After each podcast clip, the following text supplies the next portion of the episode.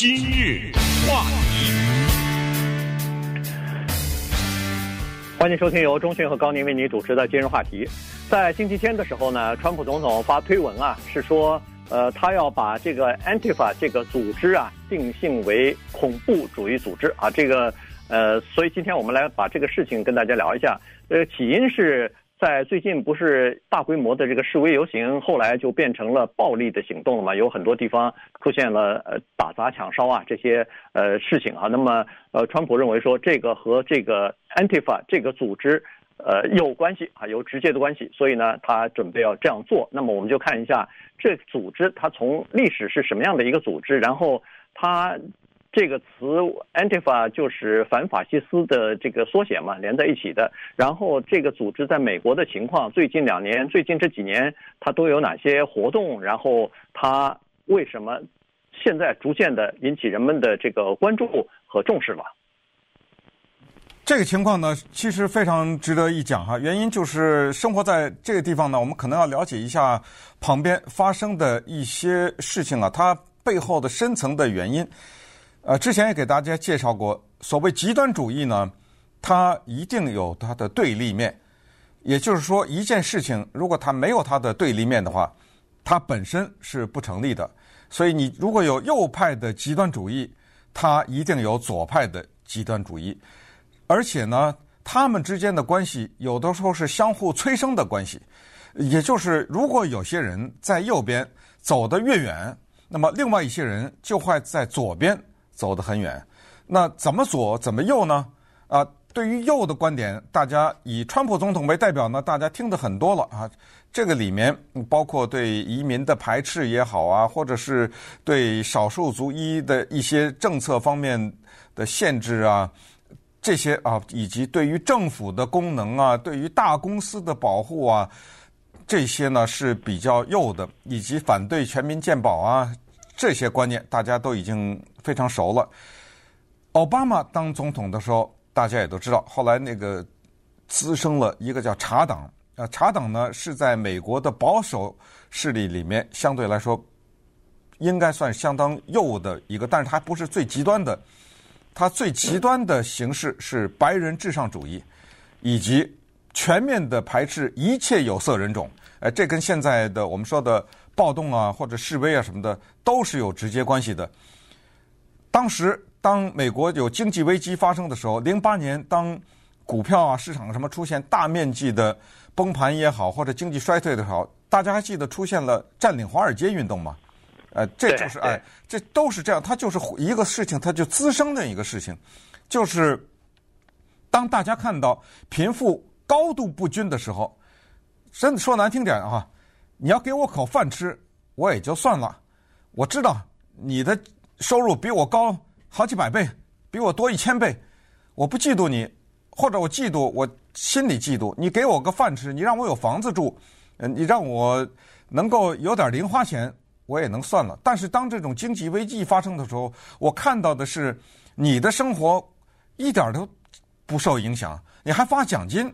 呃，我这儿呢，房子被法拍了。呃，没房子住了，然后我就只好搬家了，搬到跟亲戚住，一大堆人住在一个房子里，等等等等。啊、不举例了。这种时候，他就不干了。那现在的示威也好，现在的疫情也好，再一次凸显了这个问题。所以，Antifa 这个我不能叫做组织，这个运动呢，突然之间就凸显出来了。那所以今天呢，我们就来给大家解释，它是 Anti-Fascist 反法西斯主义。这两个英文字的缩写，Antifa，我们来解释这个运动。因为一听到法西斯，大家马上想到什么？第一次世界大战，什么西班牙内战，第二次世界大战，想到那儿去了。确实是啊，进入到现在的社会当中，法西斯这个字已经不怎么被提出来了。所以我们看看 Antifa 是帮什么的人？为什么不能说它是一个组织，只能是一个运动？以及川普总统为什么视他们如大敌？嗯，对。Antifa 它这个为什么不能成为一个组织呢？呃，比较好理解，原因就是说它没有一个真正的组织啊，它没有一个真正的组织的纲领，也没有正式的什么官方的领导人都没有。对，没有非常没有一个人承认说这个人是 Antifa 的领导人，没有。对，第一，没有人承认是，也没有人说啊，我们公认他是，都都没有啊。这是一个非常松散的无政府主义的这么一个呃这么一个组织，也不能说组织这么一个运动吧。然后呢，他也没有具体的组织的这个结构。你比如说啊，这我这个组织里头有谁负责宣传，有谁负责什么呃内勤，有谁负责这个对外关系什么对外宣传之类的东西都没有，他没有一个这样的一个组织结构。同时，更重要的是，他没有一个成员，嗯，他都是叫做 followers，都是叫做追随者或者是呃支持者。但是他们呢，有的人承认自己是这个 Antifa 的这个成员，呃，或者说是追随者。但是呢，他有的时候参加这个活动，有的时候不参加，因为他没有一个明确的规定，你必须要参加这个，必须要参加那个，他没有这个东西，所以这就。很不能就是完全和一个团体或者一个组织，它是不一样的。但是呢，他们显然是有共同的信仰，或者是共同的这个叫做理念吧，嗯，是吧？他们就是呃，这比较大的就是他反对几样东西。第一是反对叫做独裁专政，呃，第二是反对叫种族主义，其中包括白人至上，这个他是绝对反对的哈。第三是他是反对。各种各样的，比如说仇外的情绪啊，呃呃，仇恨这个同性恋啊，仇恨跨性人呐、这些东西他都是反对的啊。所以呢，啊，同时他也反对全啊，所以这是一这是一群人，但是呢，呃，一群很多人都是叫做无政府主义的这些人，但是他们居然为了在有的时候有共同的目标呢，他们就走到一起来了。对，呃，他们的理念呢，刚才。概括了一下，基本上可以理解为基本上这样。那么，于是呢，就应运了现在的潮流。一个叫做 Bernie Sanders 的犹太社会主义者选总统啊，他居然能够一路走得这么远，而且两次获得了广泛的支持。这个已经说明现在的社会走向分裂。也就是说，再倒退几年，Bernie Sanders 任何机会也没有。呃，他几乎可以说是。肯定他要出来就是昙花一现，没有什么机会。但是他现在能走得很远。另外更不得了，纽约选出来的 AOC 啊，这一位女性，对不对？呃，她也是打着强烈的反资本主义的这个姿态，包括川普说的美国的议院当中的那四个女的四人帮，呃，基本上都是这种观念推行的全民健保啊，要给富人增加税收啊，要。推动社会的平等啊，等等，为什么在当今的社会当中，这些思潮能够涌现出来，然后这些人能够选到国会里面去？这在某种程度上是反映了一定的民意，也是要引起我们高度重视的。就是这个国家，它在往前发展的过程当中，是什么原因促成了这些人走到了时代的风口浪尖？刚才说到。反法运动，我们中文可以把它翻译成反法运动啊，Antifa。这个反法运动呢，他站在少数族裔的角度，哎，一听挺好的。呃，他是什么保护妇女的权利？哎，一听挺好的。他对移民是包容的态度，嗯，这个可能有些人就。就有点质疑了啊，这什么移民呐、难民呐什么之类的，呃，最好别给我 啊，该去哪儿去哪儿。呃，他对同性恋保护，嗯，这个也有点争议，但是这个争议呢，现在几乎也没什么意义了，因为美国的社会总体的来说，从司法到经济到联邦政府的政策，都是保护同性恋人和跨性恋人的。这个也没什么争议了。环保的问题，他们是走在前锋的，他们是认为要相信科学。我是说反法运动要相信科学。鉴宝，哎，他们是绝对的全民鉴宝的支持者。他同同时还强调所谓原住民权，也就是你现在的资源都是从原住民那儿掠夺来的。在美国，那就是印第安人，那么就应给应该给他们以具体的补偿什么？这个是有争议的，因为保守派的问题就是说，历史就是历史，过去就过去了，我还要赔他多少啊？你让我赔到哪年算为止啊？对不对？这个是一个很大的争议的话题，在美国当今的社会的政治的氛围当中，还有最关键的，刚才我提到占领华尔街，占领华尔街呢？早先发起运动的时候，和反法运动是独立的，它不是反法运动的一部分。但是现在，他们和反法运动结成了联盟，也就是说，这是川普总统最，嗯，可以说是他最反感的一点，或者他最希望达到的一点，就是要打压他们，因为他们高举着反资本主义制度的大旗。这就是他们的运动当中为什么有共产主义者，有持共产主义理念的人，有其持社会主义理念的人，还有就是刚才说的无政府主义。最呃，这里顺便说一下，无政府主义是一听像贬义词，呃，很多的人呢不太了解呃无政府主义的历史。因为这个字一听就很奇怪，什么叫无政府？无政府怎么办啊？这不是全天下大乱了啊？这不是这么回事儿。呃，无政府主义不是这么简单。呃，有兴趣的人可以看那个纪录片啊，巴库宁啊，Mikhail Bakunin，呃，这是俄罗斯著名的思想家，呃，特别了不得的哲学家，也是无政府主义的一个创始人之一吧，或者说代言人之一。看一下讲他的故事啊，他的纪录片，呃，他呢是。坚决的反对马克思主义的这样的一个人，那他觉得呃无产阶级专政，这就是呃他对自由的强调，对民权的强调，是呃早年推动无政府主义运动，以及在西班牙内战当中大战法西斯的无政府主义的呃等等这些呢，对整个的反法的运动都起到了一定的作用。好，那么再回到美国啊，现在的呃反法运动啊，美国的反法运动呢，它有具体的表现。他们有一个具体的做法，这个具体的做法非常的让川普总统觉得不能容忍。稍待一会儿，我们给大家讲讲，他未必是非常和平的一个组织，这个就是他的麻烦所在。但是他有他的说法，为什么我不和平？我们看一看他们的说法是什么，以及反法组织他们未来有可能的。情况是怎么样？然后要把它定性为恐怖主义，这个能不能做到呢？今日话题，欢迎继续收听由中讯和高宁为你主持的今日话题。今天跟大家介绍的呢是这个 Antifa 这个运动吧，啊，反法运动啊，它呃，川普总统是说要把它定性为恐怖主义。那么现在的情况呢，就是要了解一下这个组织啊，然后。呃，看看到底是怎么回事儿。这组织啊，最早的时候是欧洲起源的啊，因为法西斯主义是在欧洲诞生的嘛。呃，在三十年代的时候，最早，呃，一次世界大战就不说了，在三十年代的时候呢，在欧洲啊，这个反法西斯组织、反法西斯的这个组织呢，就开始呃在那儿有了哈，这就要抵抵抗运动，因为在德国和意大利呃都有了这个法西斯主义，呃，所以呢这些。呃，就是反法西斯的这些人们呢，他们就开始呃对这个法法西斯主义就开始进行抵制了哈。呃，主要是这个纳粹德国和呃这个墨索里尼，那么呃参加各种各样的就是反法西斯的这种运动啊，呃包括武装的运动啊，来抵制法西斯主义。那么后来呃这个二次世界大战结束以后呢，这组织基本上也就销声匿迹了，因为法西斯主义在那个时候在全球。都已经是臭名昭著啊，所以呢，活动并不是很多。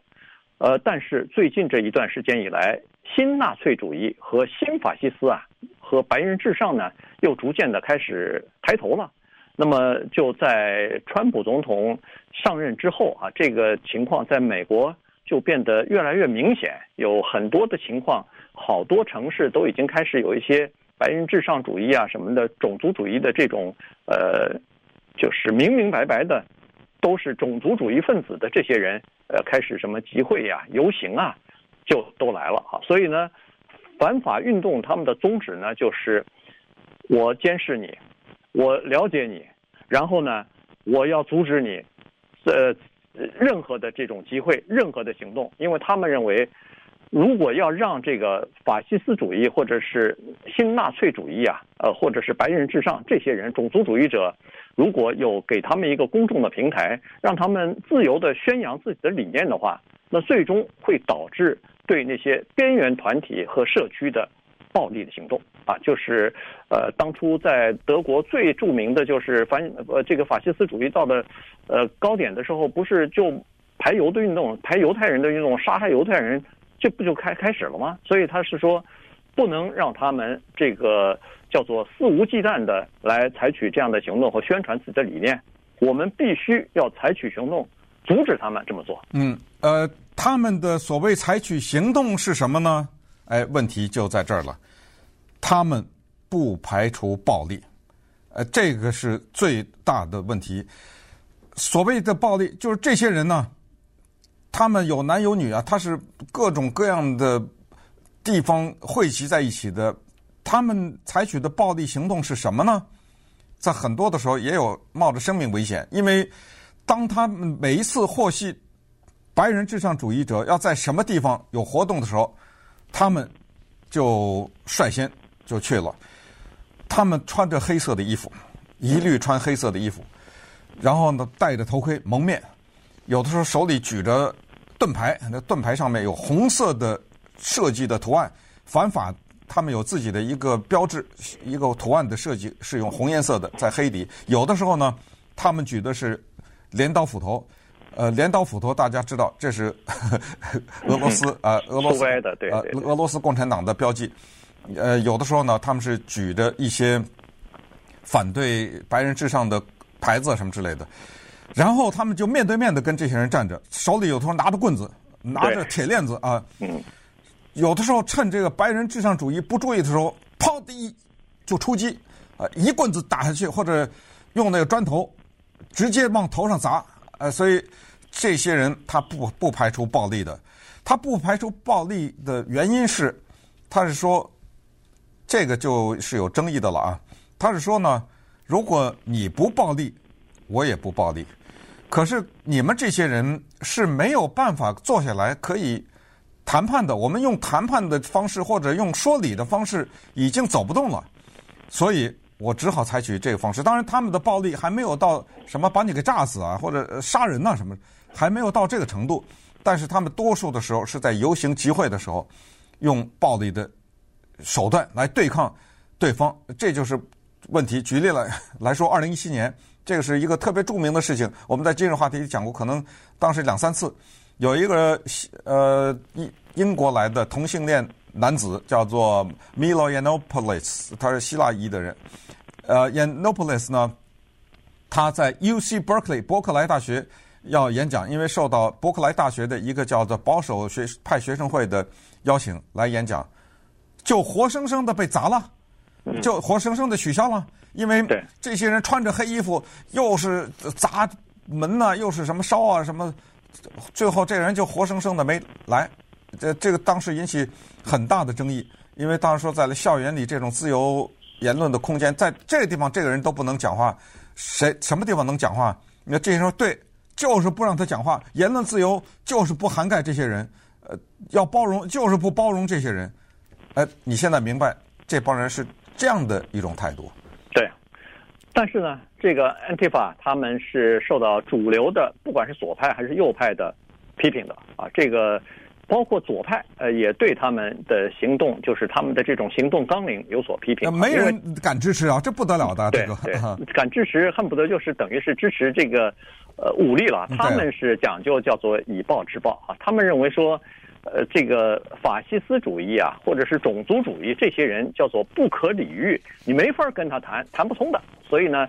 他说：“他们说这个必须要叫做肢体方面的要开始抵御他们啊，要开始清除他们。但但是呢，他们的说法是说，我们只是阻止他们进行集会、宣传他们的理念而已，我们不会主动的自己去呃攻击他们。他如果不集会，他如果待在家里头，那我们也不会采取行动啊。这个是呃反法运动他们的这个说法。但是呢，他们是不排除。”就是使用这个暴力的，而且他们认为说，如果要是对方暴力升级的话，比如说拿起枪的话，那他们也会拿起枪来啊。尽管他们不愿意走到这一步，他们自己在这么说，因为他们的这个理念当中就是说，第一是要针锋相对，对这些人，呃，就是种族主义和这个叫做白人至上啊这些仇恨仇恨呃外族人啊这些人哈。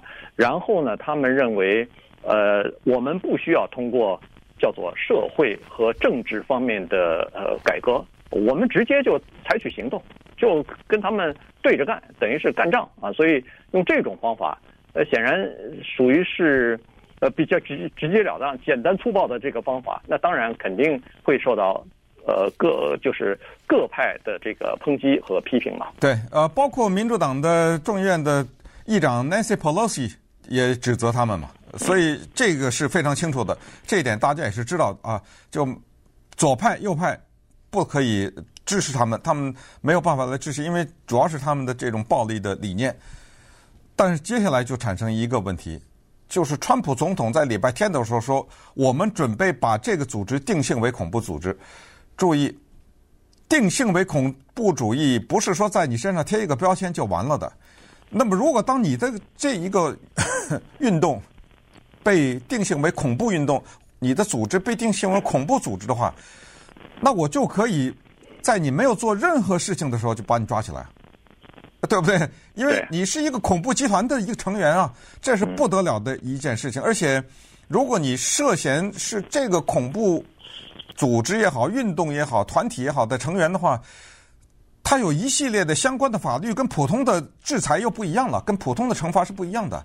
对，你说是用恐怖主义的行为定罪的话，那么刑期啊什么之类的，那又都是不一样的。包括他们的言论自由就会剥夺。什么叫言论自由？他们的网站，咱们知道他们网站干一件什么事儿吗？他们的网站常干这个事儿，叫人肉搜索，搜索就是把白人至上主义者，比如说他了解在哪一个城市的哪条街上。住着一个白人至上主义者，他怎么知道他是白人至上主义者？因为那个人曾经参加过白人至上呃活动啊，或者在他们的白人至上主义的网站上有所登记啊，或者旁敲侧击他们内部的情况了解了以后呢，他把这个人的家里地址啊、什么他的照片呐、啊、他的姓名啊，呃，全给你公布出来。这这这东西也是有侵犯个人隐私之嫌了，所以。他们做的，他们的这做法是非常极端的。但是下面的问题，我要说的就是，川普总统可以把他们定性为恐怖组织吗？呃，现在知道的是不行，就光是川普是不行的，他需要司法的配合。